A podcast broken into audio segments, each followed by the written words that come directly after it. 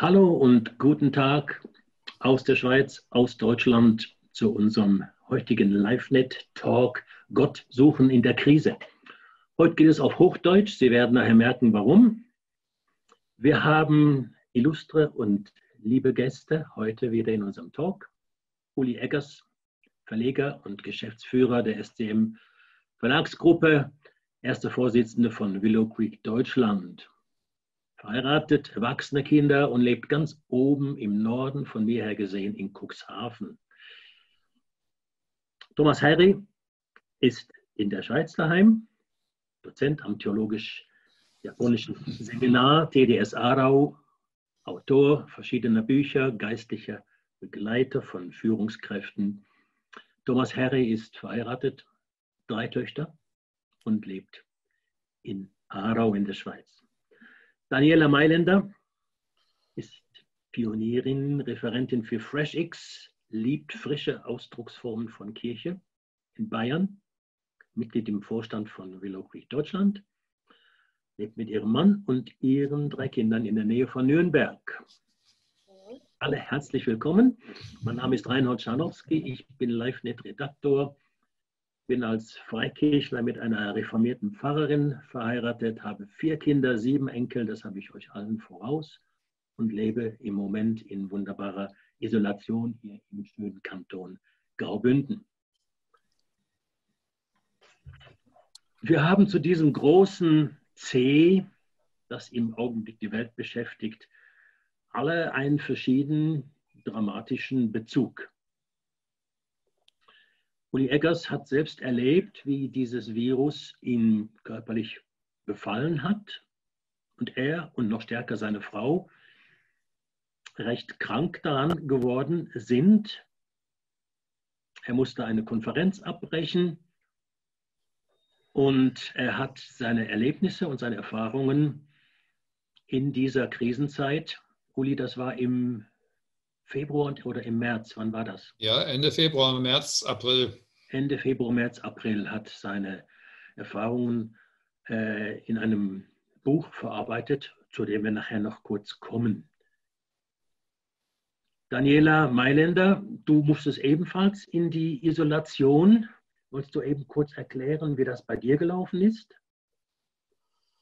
Genau, wir waren auch äh, zusammen auf dem Willow Creek Kongress und äh, wie viele andere Referentinnen und äh, Sprecher auch musste ich im Anschluss oder gar nicht im Anschluss, wir mussten den Kongress ja abbrechen in Isolation, in Quarantäne. Das bedeutet, äh, ich war erst mal zwei Wochen getrennt von meiner Familie und als ich dann bei der Familie war, musste ich äh, oder mussten wir als Familie, weil meine Kinder auch nochmal Kontakt hatten zu einer äh, Person, die an Corona erkrankt mhm. ist, mussten wir nochmal zwei Wochen in Quarantäne sein. Aber jetzt sind wir alle in Quarantäne, ne? Also. Mhm. also in Quarantäne, erklär mal ganz kurz, du hast, ihr musstet euch als ganze Familie äh, in einer Wohnung aufhalten, ohne dass jemand raus durfte. Genau, das war die offizielle also genau, so, so hat uns mhm. das, äh, das, Gesundheitsamt gesagt. Und inzwischen, also das war ja dann, als der Lockdown kam, war ja das eigentlich auch der offizielle Duktus. Ich meine, da durfte man wenigstens zum Einkaufen gehen. Das war in dieser Zeit für uns als Familie nicht möglich, was jetzt aber auch kaum einen Unterschied gemacht hat. Also wir hatten nette Menschen, die für uns eingekauft haben. Okay. Thomas Harry, du bist persönlich nicht betroffen worden. Du hast dich aber sicher denkerisch und vor allen Dingen auch mit einem Buch auseinandergesetzt. Äh, ja, Thomas war mit seinen Studenten ja auch auf dem Willow-Kongress. Ne? insofern war das ja schon auch eine Erfahrung, oder? Ah, in, insofern, ja. Dann kam der Schock, dass ihr vorzeitig wieder nach Hause fahren musstet. Ja, wir waren mit über 20 Studierenden da und das war am Anfang schon schräg und komisch und immer so die Frage, ja, hat es uns jetzt wirklich nicht erwischt und äh, was machen wir jetzt? Gehen wir nach Hause, bleiben wir noch in Karlsruhe? Wir haben uns dann entschieden, in Karlsruhe zu bleiben, haben noch einen intensiven Abend zusammen verbracht und der war dann nochmal richtig gut, wie schon vorher die Konferenz, die war auch super, aber diese Zeit danach, das war auch wichtig für unser, unser Miteinander. Mhm. Aber ja, einige hatten Angst, sie kommen gar nicht mehr in die Schweiz zurück, die, die Grenzen seien dann vielleicht dicht und so. Es war schon ein bisschen schreckend. Okay, Uli, äh, wir haben deine, äh, deine Erfahrungen vorhin nur kurz gestreift. Wollen wir bei dir nochmal anfangen? Kannst du nochmal kurz uns ein bisschen schildern? Wie hast du äh, deine Erfahrung in der Pandemie gemacht, in der Krise? Wie ging das dir persönlich an den Körper und an den Geist? Ja, das war im Grunde eine, eine mittlerweile ja riesig lange Strecke. Es sind jetzt zwei Monate. Die begann eben sehr plötzlich mit äh, dieser Schocksituation. Wir wurden aus dem Kongress rausgeholt durch unser Management-Team. Ein Mensch ganz ernst, wussten nicht, worum geht's. Äh, dann eben hinten hinter in den Messeräumen zu hören, äh, unser Referent, der Konsti Kruse, ist positiv getestet. Ihr alle, ihr 22, die mit ihm zusammen wart, ihr seid jetzt in Quarantäne und wir stehen vor der Frage, unmittelbar den Kongress abzubrechen. Das war erstmal super schwierig, diese Sache. Äh, mhm. Das hat sich auch ein Stück weit eingebrannt, so mit diesen 22 Leuten, Johannes Hartwell, den amerikanischen Sprecher. Wir waren alle in einem Raum. Eigenartige Atmosphäre zwischen Gebet und, und äh, auch Stille und Schock und Gespräch und auch mal Witzen und Zusammenstehen und in der Ecke sitzen. Und ähm, ja, das geht schon noch ein Stück mit mir dann sind wir halt durch diese Entscheidung durch. Wir mussten abbrechen. Das hat sich ja im Nachhinein auch als richtig erwiesen. Aber das ist ein, ein, ja, im Grunde, wir können im Nachhinein dankbar sein, dass Gott das so geführt hat. Wenn wir es zwei Tage vorher hätten abbrechen müssen, wäre es wirtschaftlich ein Riesenschaden geworden. So konnten wir sechs Zehntel der Einheiten machen. Es war eine starke Erfahrung. Dann haben wir Gordon McDonald mitgenommen, einen unserer Sprecher, der auch persönlicher Freund ist, der zu uns mit nach Hause in die Quarantäne gekommen ist, denn es war ja erstmal nur Quarantäne. Mhm. Äh, und dann habe ich aber nach äh, acht, neun Tagen äh, Symptome entwickelt, so wie das bei mir oft im Winter ist, eine Bronchitis. Aber ich merkte, das wird ein bisschen mehr. Ich bin positiv getestet worden und das war dann schon nochmal eine beängstigende Sache, weil wir dann Angst hatten, kommt der Gordon McDonald zurück in die USA. Sitzen wir mit ihm fest? Wir hatten vorher ihm schon gesagt, du sitzt bei uns im Haus im Gefängnis, wenn einer von uns positiv getestet wird. Und ähm, er ist dann zum Glück am letzten Tag vor dem Lockdown in den USA zurückgekommen. Dann ist meine krank, äh, Frau krank geworden, ins Krankenhaus gekommen, virale Lungenentzündung, äh, schwer zu behandeln, war acht Tage im Krankenhaus, dann rausgekommen, eben auch positiv. Und ja, die ganze Zeit geht das so ein Stück weit äh, mit. Äh, bei mir war es ja nicht so schwer, aber was schwer war, waren doch diese Nachricht, die zu verkraften ist. Du bist jetzt positiv und du bist so positiv, was bin ich wirklich so positiv wie die Leute da in China und in Italien, äh, mhm. wo man sieht, wie da die Särge rausgetragen werden und wo man diese ganzen vermummten Gestalten sieht. Und ähm, das, das, glaube ich, braucht fast bis heute bei mir, um das noch richtig zu kapieren.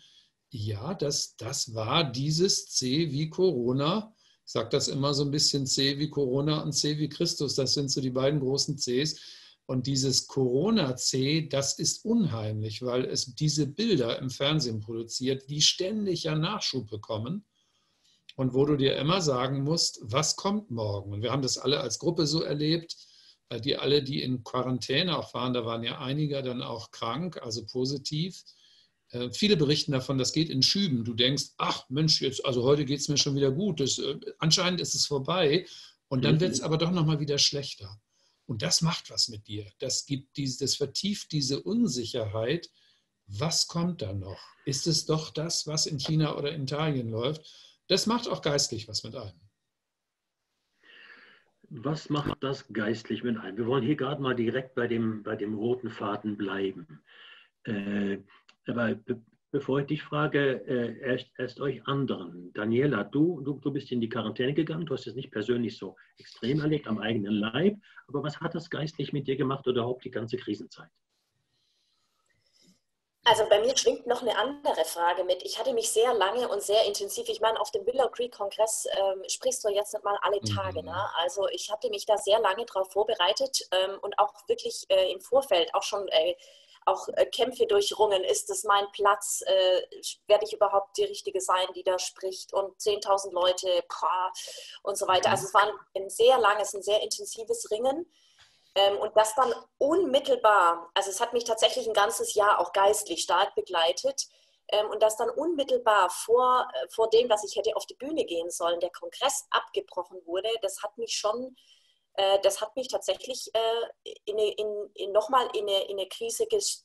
Na, mhm. gestürzt jetzt nicht, aber doch also vor ein großes Fragezeichen gestellt. Also die erste Nacht habe ich nicht geschlafen. Ich war natürlich auch äh, vollgepumpt mit Adrenalin ähm, und habe das schon gefragt, Gott, erst äh, stellst du mich vor diese Herausforderung, mit der ich so kämpfe Ähm, und dann im zweiten ähm, stellst du mich vor der Herausforderung, dass ich eben diesen Kampf nicht durchführen kann jetzt. Also eine Sinnlosigkeit irgendwie, ja? So, ja, so ein bisschen eine so, Sinnlosigkeit. So wie Abraham, erst gibst du mir einen Sohn und, er, und er soll ich ihn opfern oder so. Ja, das ist vielleicht ein ganz guter Vergleich. Also mhm. damit habe ich äh, die ersten Tage schon ganz schön gekämpft, das muss ich schon sagen, auch weil das für mich wirklich ein langer geistlicher Prozess war, ähm, mich, mich auch darauf einzulassen. Ähm, auch viel mit Selbstzweifeln und so weiter. Im Nachhinein bin ich froh, dass ich diesen Kampf gegangen bin.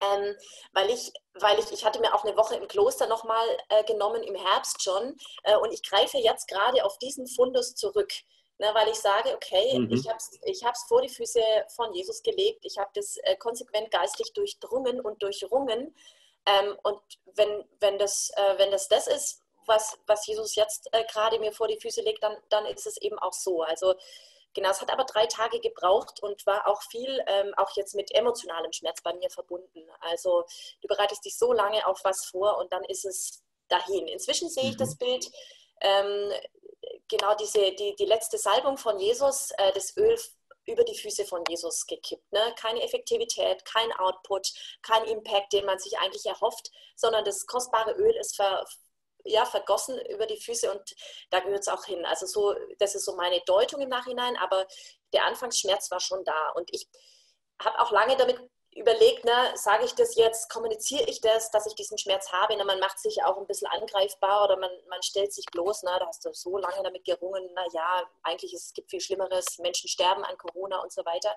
Aber ich glaube, das gehört irgendwie auch mit zum Schmerz, ähm, also diesen ähm, und den auch, also ich, ich möchte mich diesem Schmerz, also das ist nur ein kleiner Schmerz im Verhältnis zu dem, was andere erleben, aber ich möchte mich dem irgendwie doch stellen und auch diese Trauer so erleben. Ähm, und es geht auch in Wellen mal besser, mal schlechter, aber in, inzwischen ist das okay. Jetzt sind wir, glaube ich, weiß ich nicht, acht, neun Wochen drüber.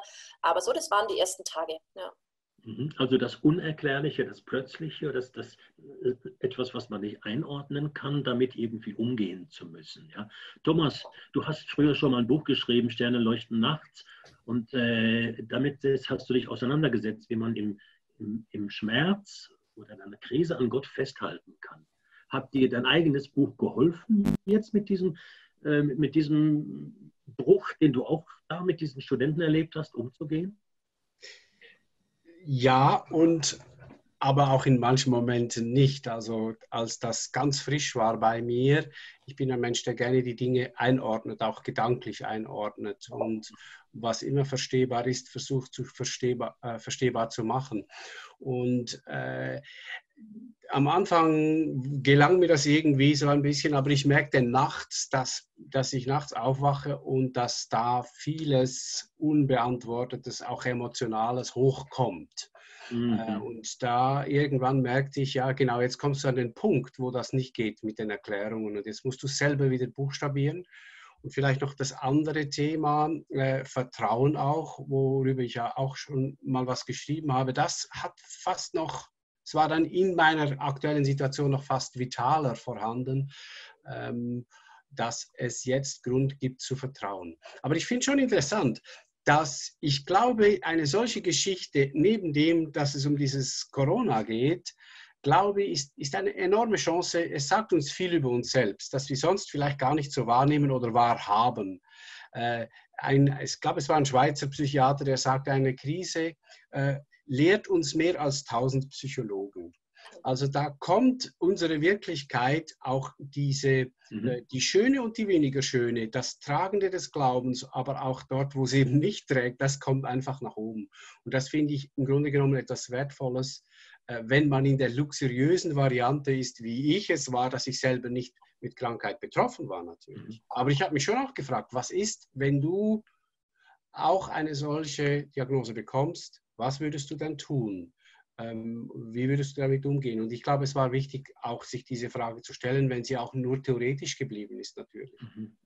Uli Eggers, bei dir war es dann praktisch, äh, wenn du deine, deine, deinen Glaubensprozess in eine Nussschale zusammenpacken müsstest. Wie, wie bist du da durchgegangen und was hat dir am meisten Mühe gemacht und was hat dich am Schluss gerettet? Du bist offenbar immer noch Christ. Was hat dich dabei gehalten? Also zum einen ist es ja so, dass du, glaube ich, in jeder Krise erstmal nur einfach funktionierst. Äh, du kriegst eine Nachricht äh, und darin habe ich ein bisschen Erfahrung. Äh, uns ist mal im Alter von etwa 30 war ich da unser erstes Kind gestorben. Und wenn du mit so einer Tatsache umgehen musst, dann weißt du, dass Gott anders ist, als du es gelernt hast. Mhm. Dass da wesentlich mehr Souveränität, wesentlich weniger Berechenbarkeit ist. Und sowas hilft dir in so einer Krise, dass du eigentlich sagst, Krise ist etwas, das kann passieren. Ja, das ist selten, das ist ungewöhnlich. Aber ich glaube, das ist so das Erste, was du merkst. Einerseits funktionierst du, die Dinge laufen, du hast gelernt, du bist erwachsen, du kannst das machen. Und andererseits hast du dieses kleine Gefühl im Kopf, doch, das gehört auch zum Glauben. Und Mensch, erinnere dich mal wieder, ja, das gehört auch zum Glauben. Und äh, dann setzen so diese Prozesse ein. Äh, du, du kämpfst, ich glaube, also es ist richtig ein Kampf in der Krise auch darum, Vertrauen zu behalten denn du weißt, die Dinge gehen nicht immer gut aus. Du weißt, du hast keinen Generalschutz. Ich habe in dem Buch jetzt so äh, geschrieben, das war mir so ein Satz, der ging mir selber gut ein, wenn es stürmt, dann stürmt es auch für Christen. Äh, wenn. Corona in der Welt herrscht, dann sind Christen nicht draußen vor. Es geht uns nicht anders. Und insofern rechnest du damit, morgen kann da was sein. Als ich die Nachricht abends hörte, du bist positiv, boah, da habe ich alles vorbereitet für den nächsten Tag, diese Nachricht auszubereiten an Kollegen, an Willow, an den Gordon bei uns im Haus. Und du bereitest dich ja auch persönlich vor und rechnest auf einmal mit dieser doch Unmöglichkeit, hey, ich bin 64, ich sterbe noch nicht, ich sterbe ab 80, äh, dass da dir was dazwischen kommt. Und dann merkst du, du wirst runtergedampft auf dies, was dein Glauben aber eigentlich sowieso ausmacht, nämlich es ist die Beziehung zu Jesus. Also bei mir zumindest, so dies Zentrale, ich werfe mich auf ihn.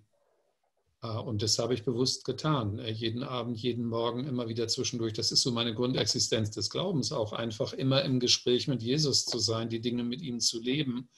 Äh, jetzt nicht meta, mega äh, mäßig jede Sekunde, aber doch so dies in einem ständigen inneren Dialog zu sein. Und dieser Dialog ist nicht abgerissen. Und das war das, was letztlich geholfen hat. Weniger tolle Andachten, starke Sätze. Manches von dem, was Christen gesagt haben, fand ich äh, wirklich nervig. Da habe ich dann oft gedacht, du liebe Zeit, ihr, ihr denkt gerade nach über Corona, aber ihr seid da nicht drin. Mhm. Es ist ein Riesenunterschied. Das wäre ein Beispiel. Ja? ja? Was, was hat dich genervt? Also ich bin ja Journalist, von daher kriegst du ja eben dann auch sehr, sehr viel mit, wie reagieren Menschen auf Corona. Und tatsächlich, die einen denken nach über die großen missionarischen Chancen, äh, die nächsten rechnen die gewaltigen Zahlen aus, die passieren könnten, wenn das alles so weitergeht. Und was hat Gott damit gemeint? Äh, und die nächsten werfen dir tolle Verheißungen Gottes zu, dass Gott ja doch in allem drin ist und so. Und du denkst du, aber hey, ich habe das C. Äh, Gott hat es mhm. zugelassen. Mhm. Und ich weiß nicht, wie es ausgeht. Und meine Frau hat es übrigens auch. Und ich kenne noch mehr, die es haben. Äh, damit muss ich mich auseinandersetzen. Gott lässt zu. Also, ne? Und ja, dann merkst du, da gibt es viele leichtgewichtige Sprüche, die mhm. leben davon, dass ich etwas über etwas sage, aber nicht selber drin bin. Mhm. Frage an euch zwei anderen, vielleicht Thomas, äh, welche Botschaften oder welche Gedanken haben dich am meisten ermutigt und die andere Seite, was kannst du schon fast nicht mehr hören? Also ich muss zuerst sagen, dass ich äh, am Anfang wirklich auch ein Stück taub war. Ich habe etwas ganz Seltsames gemacht. Ich bin Tagebuchschreiber und ich habe jeden Tag die Fallzahlen eingetragen und die Todeszahlen. Und ich hm. dachte beim Schreiben selber, was machst du hier für einen Blödsinn? Aber das war, ich kriegte gar nicht viel mehr auf die Reihe, als wieder mir heute zu sagen, so viele Menschen betrifft es jetzt. Und es steigt und steigt und steigt. Äh, und äh, ja, ich kam mir komisch dabei vor, irgendwie, aber es war auch einfach mich dieser harten Realität auch zu stellen, das hatte auch was Gutes. Geholfen hat mir, also ich habe schnell mal gemerkt, das würde mich auch interessieren, wie die anderen das erlebt haben. Ich, ich bin ein Vielleser, ich lese fünf, zehn Sachen parallel. Und auf einmal merkte ich, jetzt hast du einen großen Stapel hier vor dir und den tust du mal weg. Jetzt brauchst du was Rechtes. Ja, was ist denn was mhm. Rechtes? Und da stand ich da vor meinem Regal und dachte, was ist denn eigentlich jetzt für dich was Rechtes? Und ich dachte, hm, tja, gar nicht so einfach.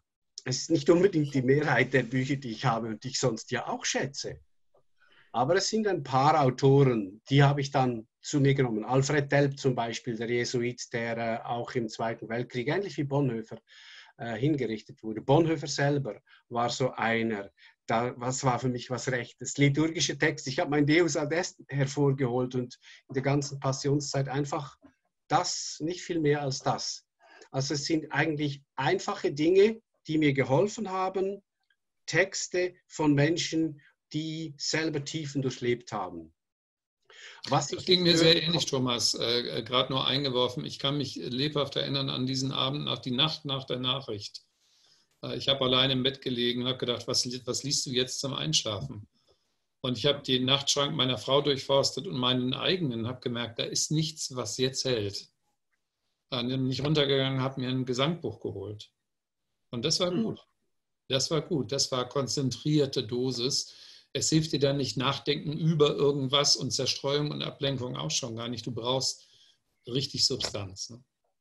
Ja, und ich dachte dann wieder, ähm, äh, sind wir, leben wir noch in einer Zeit, auch wir Schreiber, wir Autorinnen und Autoren, die wir überhaupt so, so nachhaltiges produzieren, was Rechtes in Anführungsstrichen, das eben in solchen schwierigen Zeiten hält. Das war dann wieder eine kritische Rückfrage auch an mich selbst. Was produzierst du da eigentlich? Ja. Daniela, wie, wie, ist es dir gegangen? Was hat dich ermutigt, was hat dich gestärkt und vielleicht was kannst du schon nicht mehr hören?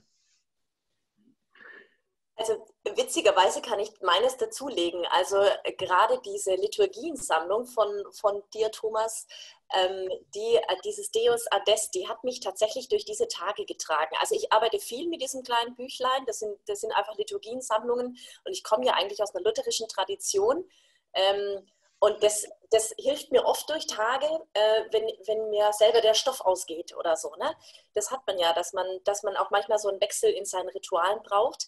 Ähm, und ich hatte das Buch dabei und das war, die ersten Tage habe ich das ganz stur durchgebetet. Morgens und abends habe ich diese Liturgien äh, durchgebetet und ich habe nicht viel selber nachgedacht. Und ähm, das hat mich tatsächlich auch über Wasser gehalten, weil ich war einfach alleine. Klar, man hat über Telefon und, äh, und, und Computer, wie auch immer, hat man ja viele Möglichkeiten, mit Menschen zu reden, aber ich war einfach alleine und zwar 14 Tage. Äh, keine Umarmung, kein Blick, kein Menschen. Äh, meine Eltern haben mir das Essen vor die Tür gestellt und ich war alleine mit diesen Liturgien und das hat mich, das hat mich echt genau, also ich finde es nochmal spannend, genau auf die Substanz zurückgeworfen. Mhm. Ähm, was vertraust du eigentlich, wem vertraust du und welche Worte brauchst du dafür? Ähm, ich habe dann noch, äh, noch mal das äh, von Samuel Koch, sein neuestes Buch gelesen. Das, das war auch noch mal gut. Und dann habe ich angefangen, selber zu schreiben. Bin auch Tagebuchschreiberin und ich habe das einfach alles raus, rausgeschrieben. Das musste sein. Ähm, irgendwie, das ist auch nur für mich. Ich habe da gar nichts produziert, sondern das habe ich für mich gemacht. Ähm, und das hat mir geholfen und hilft mir witzigerweise, oder was heißt witzigerweise, interessanterweise immer noch. Ähm, also die Liturgien und, das, und diese kleinteiligen, also ich versuche das alles irgendwie einzudampfen. Ne? Jetzt gerade ist es, ich bleibe ganz stur bei der Tageslese, da ist nicht viel drumherum. Manchmal nehme ich noch ein Buch an die, in die Hand. Ähm, gerade lese ich zum Beispiel Moltmann mal wieder, Theologie der Hoffnung. Aber das ist alles sehr sporadisch. Also ich versuche mir wirklich auf das zu begrenzen und ich merke auch, dass das gerade das ist, was hilft. Was mich nervt, es hat mich schon relativ schnell genervt, ähm, war, dass Menschen über Isolation und Quarantäne gesprochen haben und auch ganz viele praktische Tipps hatten und es mir so ging, dass ich dachte, äh, nette Ideen, aber du bist gar nicht in der Isolation, du bist gar nicht in der Quarantäne. Ähm, und das hat mich, das hat mich manchmal auch wütend gemacht, wo ich dachte, was brauchen wir denn jetzt solche Tipps? Ähm, das hat mich echt geärgert. Mhm. Und auch so manche fromme Floskel, ähm, also Gott wird schon seinen guten Plan damit haben. Also das, was wir irgendwie alle kennen, wo ich dachte, das hilft jetzt überhaupt nichts. Äh, ist bestimmt richtig, ganz richtig, aber hilft uns halt mal nicht. Ähm, ja, und das ist so eine Frage, glaube ich, auch an uns. Ne? Also ich erinnere eine Andacht, äh, die dann bewusst in Richtung Corona alle eure Sorge werft, werft auf ihn. Hey, ja, da, daran glauben wir alle und das sagen wir. Und ich glaube auch, das ist richtig. Aber dann kam so ein Nachsatz, wo dann hieß, und, und weil Gott kümmert sich ja um alles. Und da habe ich gedacht, nee, das ist einfach eine Lüge. Gott kümmert sich mhm. nicht um alles. Ganz offensichtlich ist es so, dass Menschen sterben.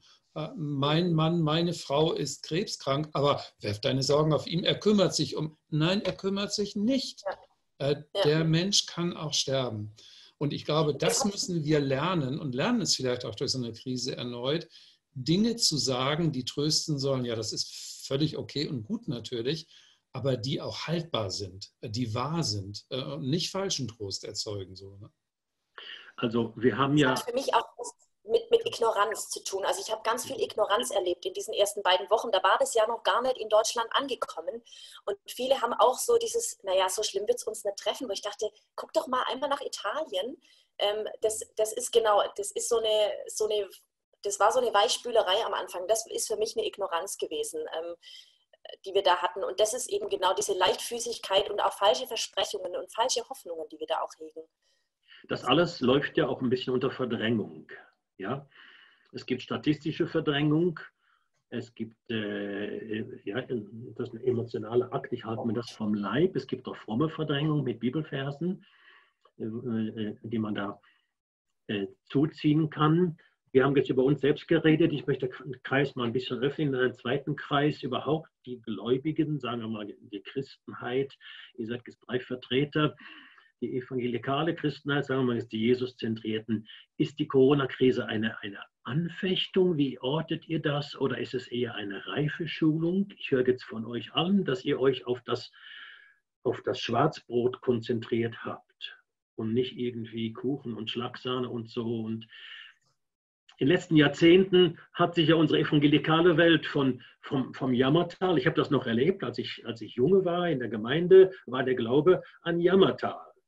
Und äh, die Gläubigen haben das auch ausgedrückt durch ihre Kleidung und, so. Und das hat sich ja massiv verwandelt. In den letzten zwei, drei Jahrzehnten ist es zum Halleluja geworden.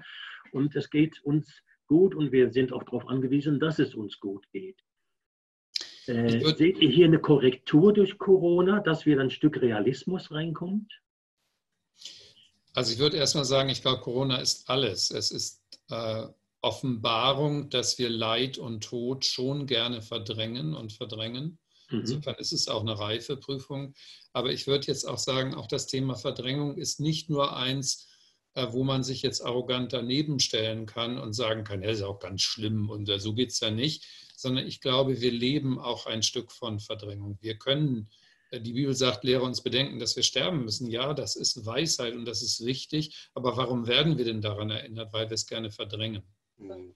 Äh, warum verdrängen wir es denn? Ja, weil ich glaube, du kannst nicht in jedem Moment mit dem Tod leben auf eine Weise, die dir die Freude am Leben nimmt.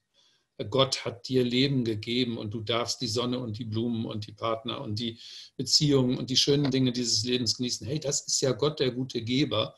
Und ich glaube, von daher müssen wir ein gesundes Umgehen lernen mit mhm. Verdrängung. Ja, wir können nicht ständig Tod und Leid im Blick haben, aber wir brauchen ein kluges, weises Wissen darum, dass diese Dimension des Lebens da ist. Und ich glaube sogar in gewisser Weise erhöht sie ja das Glück, weil wir viel dankbarer in die Tage gehen. Ich habe einen Tag zusammen mit meinem Partner, zusammen mit Menschen, die ich liebe, mit Essen, mit Sonne, und ich habe gar kein Anrecht drauf. Das ist mir gar nicht sicher. Mhm. Äh, das ist ja gar nichts, was, was Grundexistenz meines Lebens ist. Und deswegen danke Gott, ich habe es. In diesem Sinne, glaube ich, müssen wir lernen, nicht verdrängen sozusagen, dass es völlig weg ist, sondern Verdrängung in Dankbarkeit umwandeln. Oder so. Ich würde gerne etwas dazu ergänzen. Ähm, zum einen ist es sicher so, dass wir in unserem Kulturkreis alles, was mit Tod, schwerer Krankheit zu tun hat, dass wir das ja durch die Art und Weise, wie das äh, medizinisch und in Spezialkliniken äh, versorgt ist, so wenn ich vergleiche mit, mit Afrika, wo, da, wo das einfach viel präsenter ist und viel regelmäßiger geschieht, Tod, Krankheit und all das. Und ich habe eine interessante Erfahrung gemacht. Ich habe so ein kleines Mentoring-Programm von ein paar Leitungspersonen, die wir über vier Jahre begleiten. Und wir hatten gerade in dieser Corona-Zeit ein Treffen, das wir dann digital durchgeführt haben. Und ich habe im Nachklang dieses Treffens allen ein Audio geschickt mit so ein paar Gedanken und Impulsen zum Umgang als Leitungsperson, auch gerade in Kirchen, äh, mit dieser Situation. Das war einfach nur für diesen Kreis. Und ein Punkt war, dass ich gesagt habe, traut euch jetzt auch über das Sterben zu sprechen.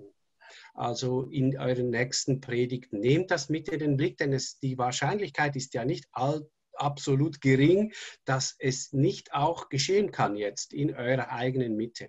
Und da schrieb mir einer dieser Pfarrer, ein, äh, der kommt aus einer äh, methodistischen Kirche, schrieb mir zurück und sagte, du, genau das habe ich versucht und die Senioren haben mich ziemlich zurechtgestaucht. Also die wollten das nicht hören. Die sagten mir, du musst jetzt Hoffnung verbreiten und uns nicht noch mhm. äh, das vor die Augen halten. Und das fand ich ein interessanter Reflex, gerade auch von Senioren und ich kann ihn verstehen. Und gleichzeitig dachte ich, ja, und dennoch, wir müssen halt beides können, von Herzen und dankbar leben und aber auch wissen, es hat ein Ende. Irgendwann, für die einen früher, für die anderen später. So blöd das ist, ich mag es ja auch nicht, aber ich merke einfach, mhm. ich, ich, ich darf es nicht ausklammern. Und insofern ist es eine reife Schulung. Ne? Also das glaube ich schon, äh, Reinhold, was du fragst.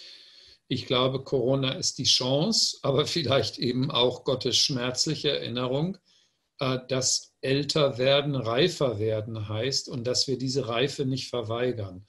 Äh, und ich glaube, Ausblenden von Leid, das ist ja auch Leid woanders. Ne? Ich dachte so ein bisschen, boah, äh, hier in Afrika ist schon im letzten Jahr gab es solche Krisen und da ist gestorben worden und man hat es im Fernsehen gesehen und wie schön, dass es woanders war. Aber hey, das ist ja nicht wahr. Leid ist immer da, nur nicht gerade hier bei mir.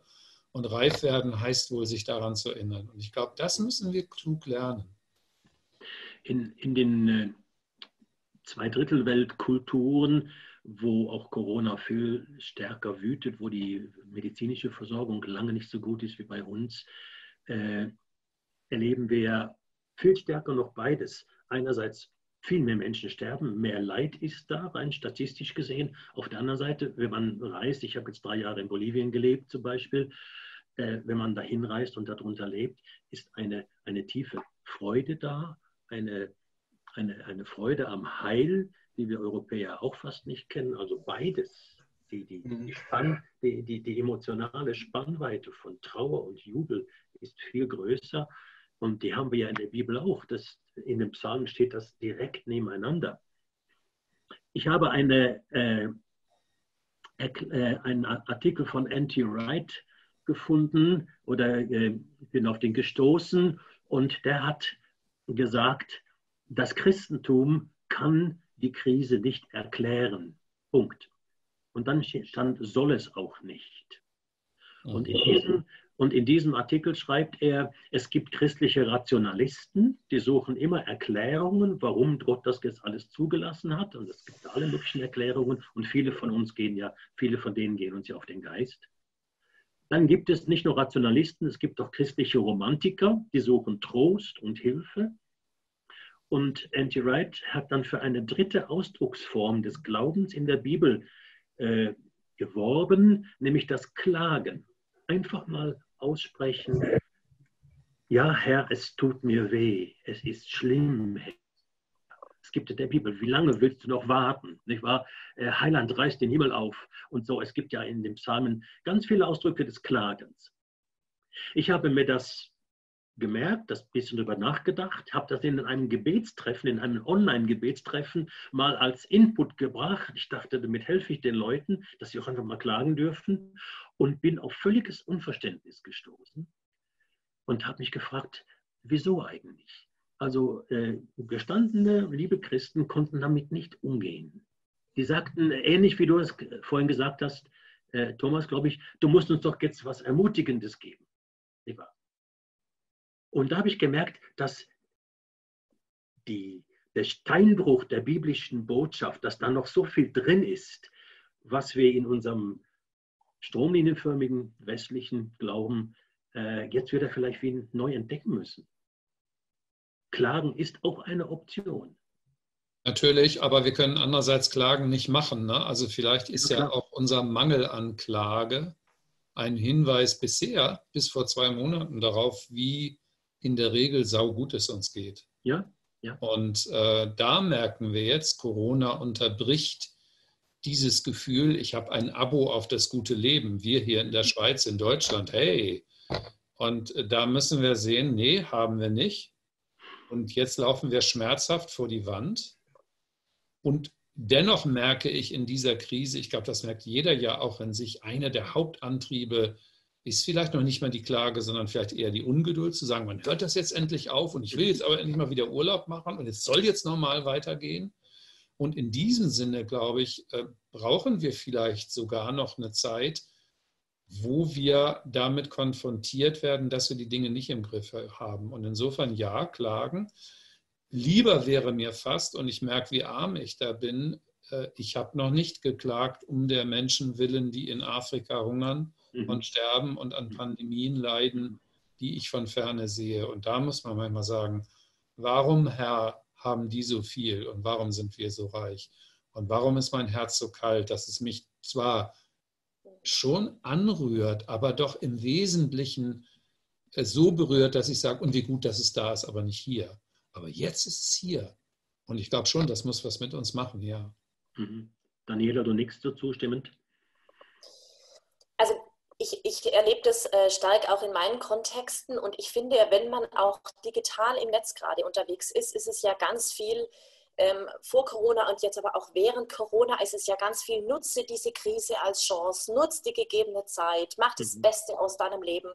Ähm, und ich, letztes Jahr ist mir das, äh, da war ich in einem Gottesdienst zum Karfreitag und dieser Gottesdienst hat an Karfreitag schon von Ostern gesprochen und ich, da, da ist es mir wie Schuppen von den Augen gefallen, mhm. dass, als ich dachte, genau, das hat meine Generation, wir halten den Karfreitag nicht aus. Wir mhm. halten den nicht aus. Wir mhm. müssen an Karfreitag schon über Ostern sprechen und das, das einfach sein zu lassen, dass der Karfreitag Karfreitag sein darf.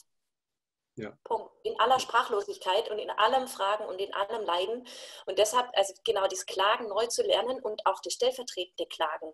Also ich kenne das, dass, dass ich die Nachrichten angucke und, und danach ausmache und mir die Worte fehlen. Aber das muss uns doch noch mehr noch, also was heißt das muss, müssen tut es gar nicht. Die Frage ist, sind wir emotional davon betroffen oder sind unsere Herzen so offen dafür? Das finde ich wichtig. Aber am, beim Karfreitag darf einfach auch mal Schluss sein mhm. ähm, und das auszuhalten. Das, das ist, glaube ich, eine Frage an meine Generation, die wir dauernd mhm. über Selbstoptimierung und das Beste rausholen, ja. jetzt auch noch ja. aus der Krise und ja. äh, aus der irgendwie Corona-Projekte geht, kursieren ja jetzt, ne, was man alles in dieser Zeit machen kann. Ich denke, what? Also das ist, wir sind noch im Karfreitag eine richtige therapeutische Flut, die da über einen hereinbricht. Also äh, das, das ist das, was etwas, was mich auch aufregt. Aber das war schon vor Corona. Also wenn, wenn man gerade durch Instagram ist, ist alles immer auf Selbstoptimierung, das Beste mhm. aus der mhm. Situation machen, sich ja nicht gehen lassen und so weiter. Ähm, das, hat, das, ist eine, das ist eine Lebenseinstellung meiner Generation und der Generation jünger würde ich behaupten. Ja, und sie prägt natürlich ganz stark unsere Theologie. Ich denke, da unsere Theologie ist da viel stärker auch davon durchtränkt, als wir es vielleicht wahrhaben. Das könnte sich jetzt zeigen. Ich denke auch, die Lieder, die wir singen, äh, sind ja fast immer eigentlich Jesus, also auch äh, Optimierungslieder. Äh, dank Jesus dann doch das zu schaffen, was ich dann vielleicht schon merke, dass ich es alleine nicht kann. Aber es sind eigentlich immer Sprungbrett zu was Höherem, zu was Besserem. Und wir haben wenig Klagelieder. Ich sage das immer wieder. Wir haben fast keine modernen Klagelieder. Es gibt da und dort zaghafte Versuche, aber sie werden wieder weggeschwemmt von all den anderen aus dem westlichen Kulturkreis kommenden Optimierungsschlager. Äh, und das ist schon eine Not, glaube ich, die ja. wir haben. Und ich glaube, das hat auch was damit zu tun. Also das hat mich gereizt, dieses Buch zu machen. Äh, Gott suchen in der Krise heißt das ja. Ich war, ich bin ja Verleger. Verleger müssen Bücher machen, aber durch meine eigene Krankheit war ich eigentlich und durch auch vieles, was ich gehört habe, habe ich gedacht, nee, nicht so schnell und nee, lass uns warten. Und dann habe ich aber doch gemerkt, dieses Thema Gott zu suchen in einer Krise, dieses, wo ist Gott? Wie sieht Gott die Dinge jetzt? Wie kann ich Beziehung zu ihm behalten? Klagen könnte eine Ausdrucksform sein davon. Äh, und so, und da dann zu sagen, wie gehst du jetzt damit um? Das hat mich sehr gereizt. Und dann haben mhm. wir 18, 19 Leute gefunden, die da geschrieben haben. Und ich merke, da ist viel mehr Kompetenz in Bezug auf Fragen des Leides äh, und des Umgehen mit Schmerzes da, als man auf den ersten Blick sieht. Das ist auch ein Thema, so ein bisschen wie die Predigterfahrung. Das ist auch ein Thema, das will ich eigentlich gar nicht unbedingt hören. Äh, ich, ich würde auch da, ich würde vielleicht diese Kompetenz gar nicht gern erwerben, äh, Gott in einer Krise zu suchen, weil ich will Gott bei Sonnenschein finden. Gott ist doch in der Sonne, oder? Äh, äh, und, und wenn schön ist, das ist Gott. Nein, Gott in der Krise nicht verlieren. Und das, Thomas, da beeindruckt mich dein, äh, deine These aus diesem Sterneleuchten nachts, dieses mitten im Leid machen wir nochmal andere Gotteserfahrungen und können auch eine andere äh, Beziehung aufnehmen, die, die nicht in dieser Warum-Frage gipfelt. Warum ist das alles so? Ich will jetzt schnell eine Antwort, Klammer auf, heimlich, ich will schnell raus, sondern dies, wie behalte ich in der Krise eine Beziehung zu Gott? Kann ich warm mit jemand unterwegs sein in einer Beziehung, der doch gerade zulässt, was mir passiert? Wie geht das? Mhm. Wie erkläre ich mir das? Ja, da den ich nicht verstehe. Ja. ja. ja. Es würde mich interessieren, Uli, was ist denn äh, die, die Quintessenz der Beiträge? Es sind ja verschiedene Autoren und Autorinnen, die mitschreiben. Was würdest du sagen, ist die Quintessenz dieser Menschen? Was können wir von ihnen lernen? Oder was ist der Beitrag ins Reich Gottes? das aus, aus diesem ja. Buch kommt. In dem Buch, das ist interessant, also diese Beiträge konzentrieren sich im Grunde so auf zwei große Richtungen. Das eine sind sehr stark persönliche Erfahrungen, und zwar nicht nur Corona, sondern da schreibt auch jemand, dessen Frau seit vielen Jahren gelähmt ist, äh, der, wer, wer Christ ist, oder jemand schreibt über sein Nierenversagen äh, und, und Todeserfahrungen auch wirklich. Und bei denen merke ich stark, und das war auch meine Erfahrung, dies, dies, dies in Beziehung bleiben zu Jesus, sich entschieden haben für den Glauben, äh, es wollen und in der Krise auch tun. Dies dennoch bleibe ich stets an dir, Gott. Ich lass dich nicht los. Mhm. Ich verstehe dich nicht mehr. Ich kann, mhm. mich, kann mir das nicht erklären. Aber ich habe nichts anderes, als dran zu bleiben. Und das ist sehr, sehr beeindruckend zu sehen, dass da was Tiefes ist, jenseits von Worten und auch was Tiefes ist, was über die Länge der Zeit auch ein Stück eingeübt werden kann und Halt haben kann. Das andere sind viele Beiträge, wo Leute auch versuchen, Corona als Ganzes zu erklären. Ist das eine Mahnung Gottes? Ist das ein Zeichen Gottes? Und so auch ganz, ganz äh, spannende Fragen. Aber das, was mich äh, sehr beeindruckt, ist dieses, dass du merkst, Leute, die lang mit Jesus unterwegs sind, erfahren in der Krise etwas, was noch mehr und tiefer geht als Worte und was nicht sich in Versen erschöpft oder in Erklärungen erschöpft, sondern was da ist. Mhm. Die Juden haben ja äh, seit Jahrtausenden noch ganz andere Erfahrungen damit und ich wurde, als ich das Buch äh, äh, Uli Gott suchen in der Krise quer diagonal durchgelesen habe, das PDF, wurde an das Zitat erinnert von einem Rabbi, der gesagt hat, Gott, jetzt hast du seit Jahrtausenden versucht, uns dazu zu bringen, dass wir nicht mehr an dich glauben. Aber den Gefallen tun wir dir nicht. ja, ja. Äh, das geht dann noch, das geht dann noch ganz, ganz, ganz, ganz tief. Äh, von daher ist es spannend zu hören, wie, wie äh, evangelikale Christen, das Buch ist ja fast ein Who is Who der evangelikalen Welt, dass du da in kurzer Zeit zusammengebracht hast. Kompliment und danke vielmals. Äh, ja, Daniela hat ja in was Ähnlichem mitgeschrieben. Wir haben ein zweites Projekt ja gemacht, wo der Bobby Herausgeber ist, Hoffnung, ja. äh, über Zuversicht, weil ich glaube schon auch, dass Hoffnung und Zuversicht auch ein Lebensmittel sind. Es ist ja äh, unglaublich stark, wie unsere Einstellung, für mich ist es auch immer ein Stück Dankbarkeit oder sowas, die mir Kraft gibt, aber Hoffnung ist eben auch Kraft Futter mhm. für so eine Krise. Daniela, da hast du ja auch, äh, glaube ich, deine Erfahrungen mitberichtet. Ne? Genau.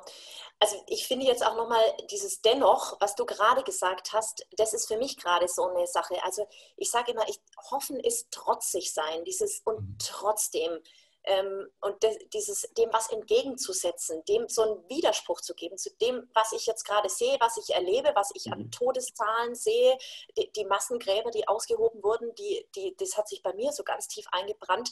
Und dieses, dieses Trotzigsein, das ist für mich eine Hoffnung oder das, das, das ist für mich ein ganz großes Pendant. Und Glaube ist ja irgendwie Hoffnung und Glaube gehört zusammen. Und deshalb äh, haben wir gesagt, okay, wir setzen das Thema Hoffnung darüber.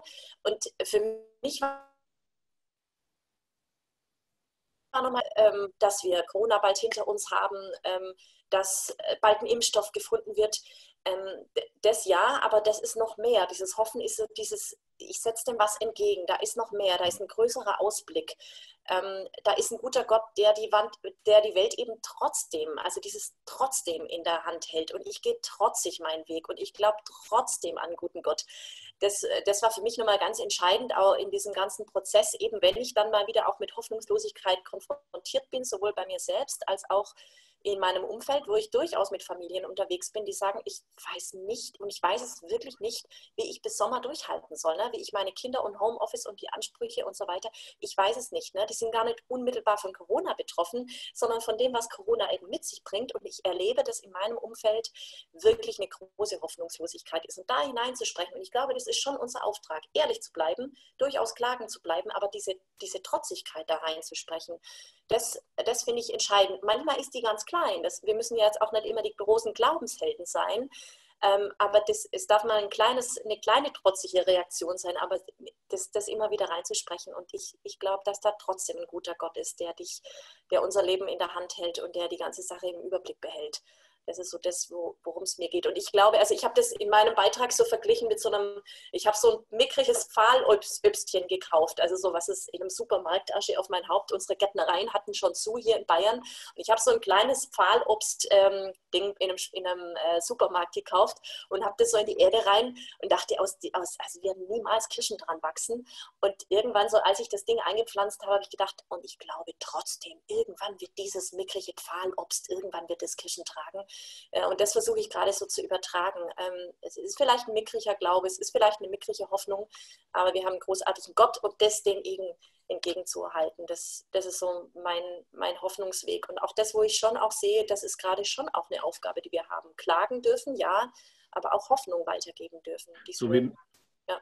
so wie Martin Luthers Apfelbäumchen. Ja, genau, mit dem habe ich es auch noch ja. verglichen. Ja. Äh, damit möchte ich äh, nochmal den Kreis nochmal weiterziehen auf unsere Gesellschaft. Äh, Christen hoffen ja jetzt auch, dass die Leute um sie herum durch Corona endlich mehr offen werden für Gott. Hm, ist das der Fall?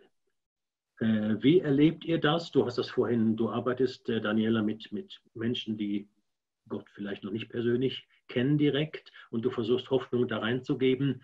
Äh, wie, wie beurteilen wir das? Ist es eine Chance? Ist das Bewusstsein für Gott in der Schweiz, in Deutschland sich am Verändern?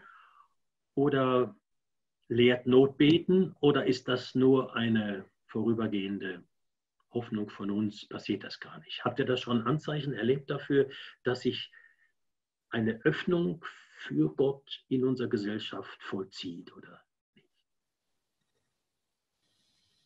Also ich würde schon sagen, wenn ich jetzt die Medien mir anschaue, dann staune ich, wie sehr Glaube und Kirche ein Faktor der Öffentlichkeit ist. Ich habe, glaube ich, noch nie so viel über Gottesdienste und kirchliche Stimmen und äh, ähm, die Notwendigkeit, Glaube zu leben, in den Medien gehört wie zu Zeiten der Corona. Das empfinde ich als erstaunlich dieser, dieser schlichte Fakt, der ist natürlich noch keine Qualität mhm. äh, im Sinne einer Glaubenstiefe oder sowas. Aber das macht mir doch Freude zu sehen, dass Kirche und Glaube gerade in einer Krise offensichtlich irgendwie wie was empfunden werden wird, wo ein Anker ist, wo, wo ein Halt ist. Und ich glaube, diese in gewisser Weise zugesprochene Kompetenz, äh, das ist eine Riesenchance für die Kirche. Also da wieder anzuknöpfen und zu sagen, hey, wir haben es gemerkt, Leute, äh, eine Krise kann jederzeit kommen, ob das jetzt ganz individuell oder so global ist. Und dann brauchen wir Halt. Und was ist Halt? Also da sehe ich schon ein Sprungbrett. Ob wir das schon so gut nutzen, äh, ob man das zu billig nutzen darf, da habe ich große Zurückhaltung. So. Ne? Mhm. Also ich finde das ganz ähnlich. Mir hat letzte Woche ein Redakteur erzählt, allein das Wort zum Sonntag ähm, hat, ist tatsächlich auf das Doppelte der Zuschauerschaft äh, hochgegangen, auf das Doppelte. Das finde ich schon sehr beachtlich. Also das Interesse ist hoch, ähm, das auf jeden Fall. Und ich glaube, wir müssen, wir müssen jetzt auch Rede und Antwort stehen. Eben der erste Petrusbrief. Ne? Seid stets bereit, jedem Rede und Antwort zu stehen, von der Hoffnung, äh, die in euch ist. Aber eben Rede und Antwort stehen und auch über Hoffnung sprechen. Ich, ich merke also, A, der Dualismus zu sagen, die, wir sind drin, die anderen sind draußen. Die einen wissen schon von der Hoffnung, die anderen wissen es noch nicht. Da bin ich immer so ein bisschen vorsichtig, weil ich manchmal auch meine eigene Hoffnung in Frage stelle und manchmal in, äh, in, in Personen Hoffnung finde, die, die von dem man jetzt erstmal nicht das Etikett drüber kleben würde, äh, Christ oder nicht Christ, wie auch immer. Mhm. Ähm, also da vermischt sich, finde ich, viel.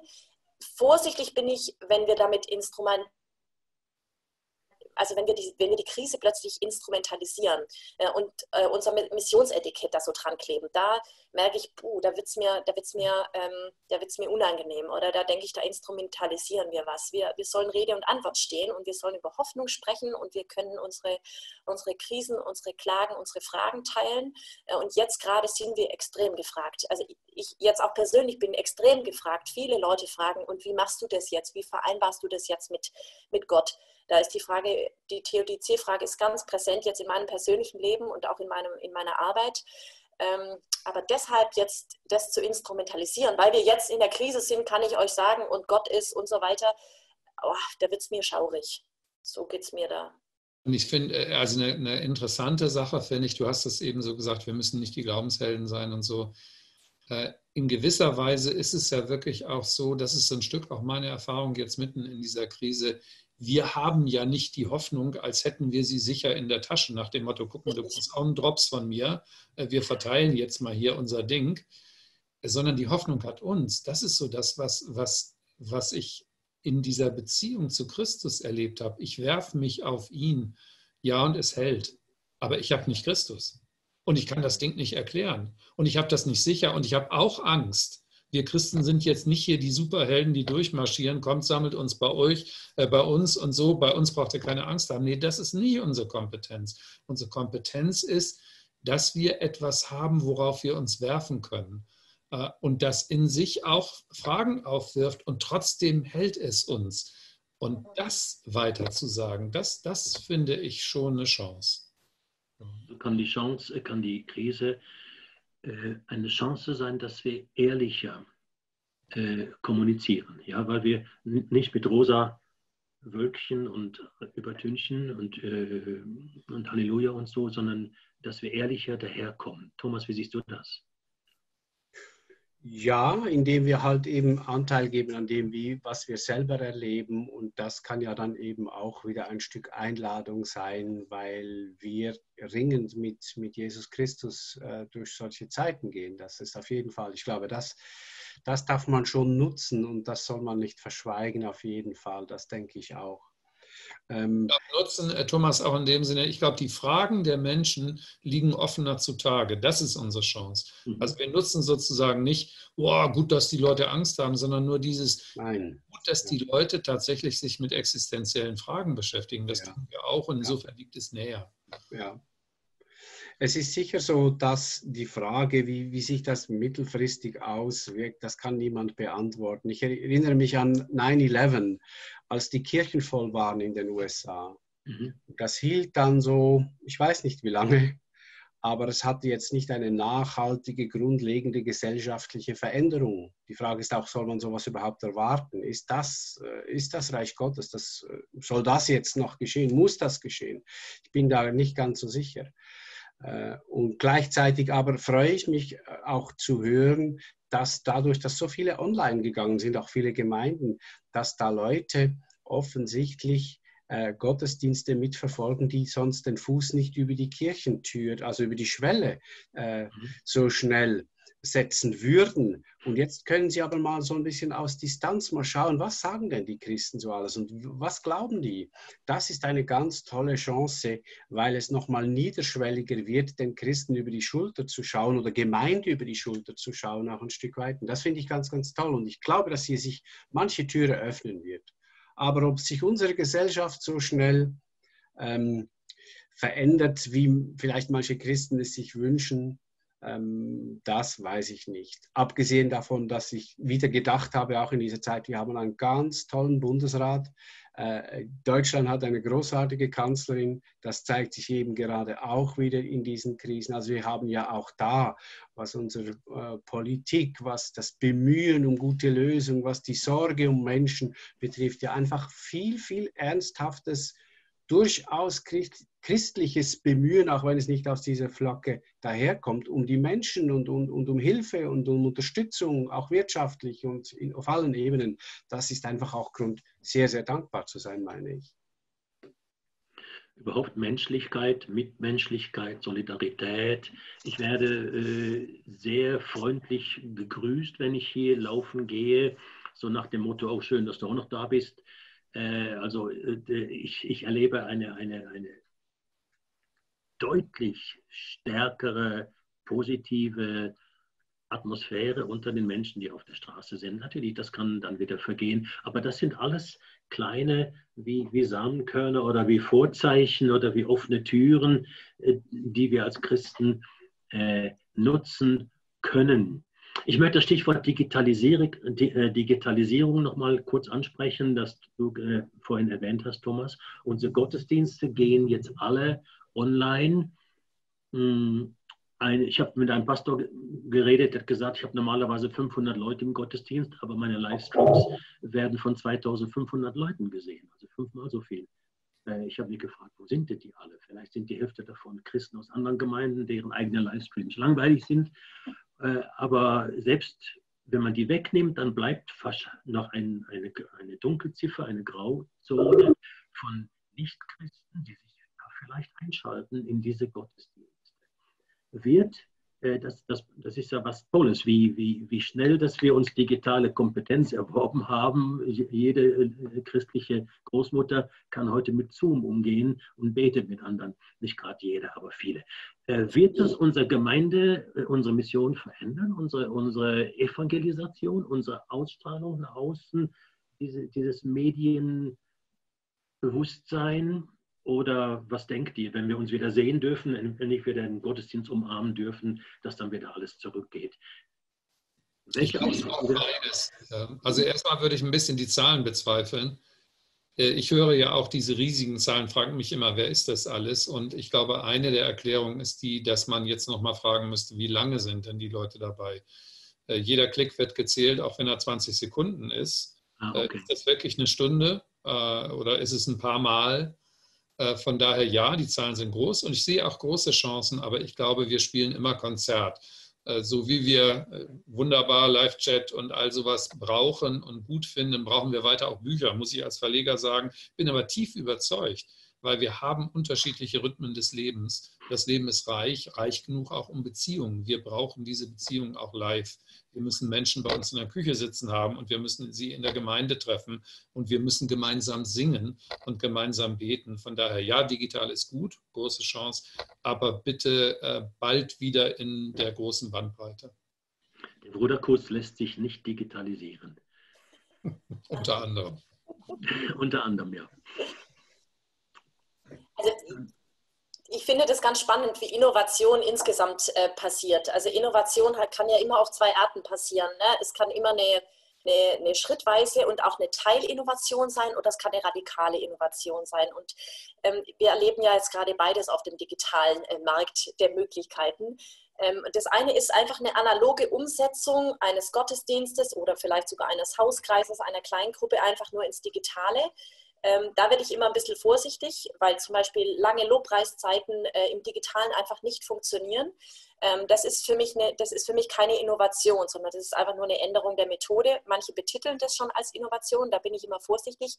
Innovation ist es dann, äh, wenn der Transformationsprozess gelingt. Also wenn wir sagen, es funktioniert im Digitalen. Und da glaube ich, da haben wir, da haben wir wirklich viel gelernt als Christinnen und Christen so die letzten mhm. Monate wenn wir in dieser Transformationsrichtung eben arbeiten. Und da braucht es noch, noch mehr, ähm, glaube ich, Kompetenz. Also ich frage mich, wo sind Internet- äh, oder Digitalmissionare? Die haben wir noch nicht ausgesandt in unseren Gemeinden. Das halte ich für eine ganz, äh, ganz spannende Kiste. Ne? Wir, äh, welche Influencer schicken wir bewusst in die Netze? Ähm, die wir als Missionare rausschicken. Aber dafür braucht es eben diesen Transformationsprozess. ich habe äh, eine riesen äh, Facebook-Diskussion bei mir gehabt. Ich hatte den Kommentar von Erich Flügge bei mir, äh, von der Zeit, der schreibt ja immer wieder für die Zeit, ähm, bei mir gepostet, ähm, der sich darüber beklagt, wie peinlich es gerade ist, was in der Kirche so digital, äh, was die Kirche gerade so digital von sich gibt. Und da ging eine Riesendiskussion los. Ähm, die einen sagen, es ist egal wie, Hauptsache wir reden von der Hoffnung. Und die anderen haben gesagt, naja, aber wenn wir schon ins Netz gehen, dann lass es uns doch bitte, bitte professionell tun. Ich Gut, glaube, in diesen Polen bewegen wir uns. Ähm, und noch ein drittes will ich dazulegen. Es ist manchmal vielleicht auch gar nicht so wichtig, ob wir einen transformatorischen Prozess haben oder ob wir von Hoffnung sprechen, ob wir überhaupt digital. Ganz spannend sind nämlich eben diese Beziehungen. Bin ich bereit, persönlich zu investieren? Und das ist ja das, was wir jetzt gerade brauchen. Wir brauchen ja Nähe. Und wenn das ein digitales Angebot schafft, dann wird es richtig spannend. Am Ende geht es ja um die um die persönlichen Beziehungen. Also ich habe jetzt heute erlebt, wie meine Tochter das erste Mal seit Wochen ihre Klassenlehrerin wieder gesehen hat und das hat ihr so gut getan. Und ich ahne, dass es in den Gemeinden letztendlich um dasselbe geht, dass man mal wieder vertraute Gesichter sieht, vielleicht den Pastor, die Pastorin, äh, die man vermisst oder die einem irgendwie was bedeutet. Und das im Digitalen abzubilden, diese Beziehungshaftigkeit, das kann für uns entscheidend sein. Ja. Ich muss leider jetzt mal äh, professionell äh, ändert und endet unsere Zeit mit Riesenschritten. Ich möchte von jedem von euch noch einen Satz haben. Was hat euch in der Krise am meisten, äh, was war euer größtes Geschenk in der Krise? Ein Satz aus dem Bauch, nur ein Satz. Das ist ganz einfach. Meine Frau hat wunderbar gekocht und sie tut es immer noch in dieser Krise, weil sie auf einmal sehr viel Zeit hat und das ist eine enorme Hilfe. Uli? Äh, ich bin ein großer Zweifler und ich sage einfach, das war ein Wunder für mich, dass Christus für mich nicht zu bezweifeln war und dass er da war und gehalten hat. Danke, Daniela. Last word. Für mich ist es, dass die Krise in die Zeit des Frühlings gefallen ist, ähm, dass ich so viel Aufbruch gesehen habe in der Natur. Das hat irgendwie was mit meinem geistlichen Leben auch gemacht. Herzlichen Dank euch allen. Das war ein spannendes Gespräch. Danke, dass ihr ehrlich wart und euch nach Norddeutschland, nach Aarau und nach was? Würzburg bist du? Äh, von Herzen, äh, Nürnberg, von Herzen Gottes Segen und vielen, vielen Dank.